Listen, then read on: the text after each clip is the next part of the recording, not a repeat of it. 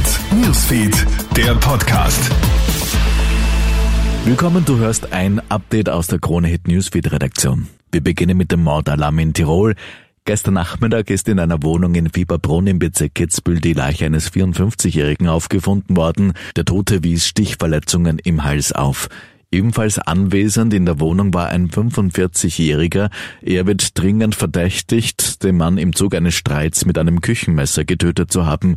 Der Österreicher konnte noch nicht befragt werden. Er stand offenbar unter Alkohol- oder Drogeneinfluss. Sobald hier neuere Details bekannt werden, erfährst du sie online auf KroneHit.at. Warnung vor Überflutungen und Murenabgängen. Ein kräftiges Italientief sorgt heute für wirklich sintflutartigen Regen in Österreich.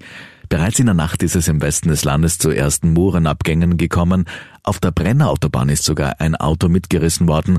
Zum Glück sind die Insassen unverletzt geblieben.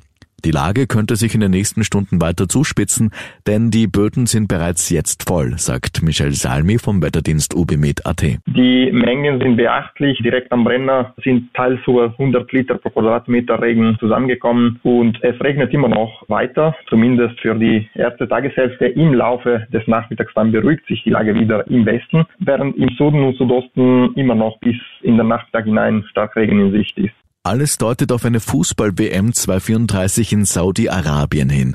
Wer die Weltmeisterschaft in elf Jahren ausrichten möchte, muss sein Interesse jetzt bei der FIFA bekunden.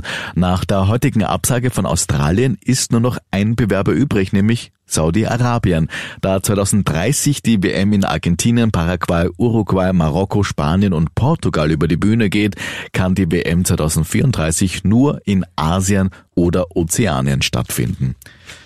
Soweit ein kurzes Update aus der Kronehit Newsfeed Redaktion. Mehr Infos bekommst du laufend auf Kronehit.at.